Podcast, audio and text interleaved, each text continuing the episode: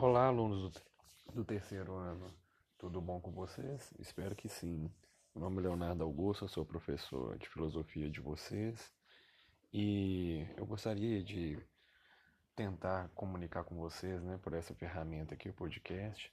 Peço para vocês tiverem um pouco de paciência, terem um pouco de paciência comigo, porque é a primeira vez que eu uso esse tipo de ferramenta, então podem acontecer algum tipo de erro, algumas gagueiras, né?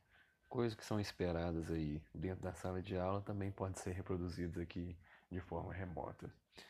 Enfim, é, nós iniciaremos né, esse trabalho remoto por, pela uma, por uma revisão. Né?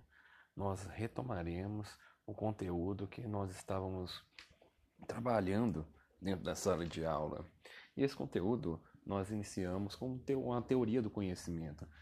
Já tinha feito algumas explicações breves sobre algum o tipo de teoria de conhecimento, né, o limite do conhecimento, o racionalismo, o empirismo.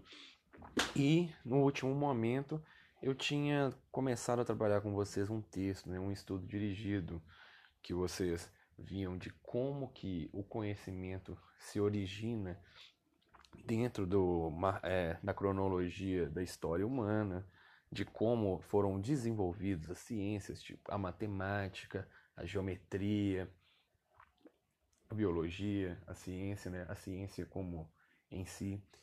E nós estávamos percebendo ali como que era o construto, né? como que era desenvolvido é, um tipo de argumentação, como que era formulado um conhecimento, ou se era através dos nossos sentidos, ou se era através do nosso intelecto, se nós aprendíamos essa realidade somente puramente sobre as nossas vocações é, sensoriais ou nós, se nós já nascíamos com um tipo de conhecimento inato. E o texto ali trabalha né, a progressão do conhecimento, o conhecimento de forma mais básica, o conhecimento popular, o senso comum, de como que o conhecimento mais refinado, até o próprio conhecimento científico, tem essa correspondência com o senso comum.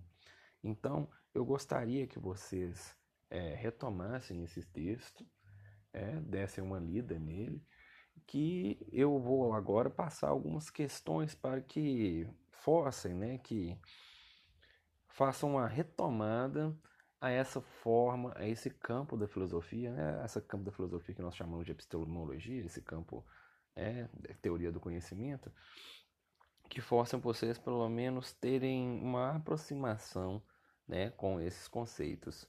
E eu pretendo também é, alinhar algumas questões né, que costumeiramente, é, de forma costumeira, caem no Enem. Só que ela não cai de forma fácil, ela não cai ali, não pergunta para você o que é uma teoria do conhecimento. Elas costumam cair, né, pressupondo que você já tem uma vivência pressupondo que você já tem uma interação mais íntima com esses, com esses termos, com esses argumentos. Tudo bem? Grande abraço para vocês e fiquem em casa.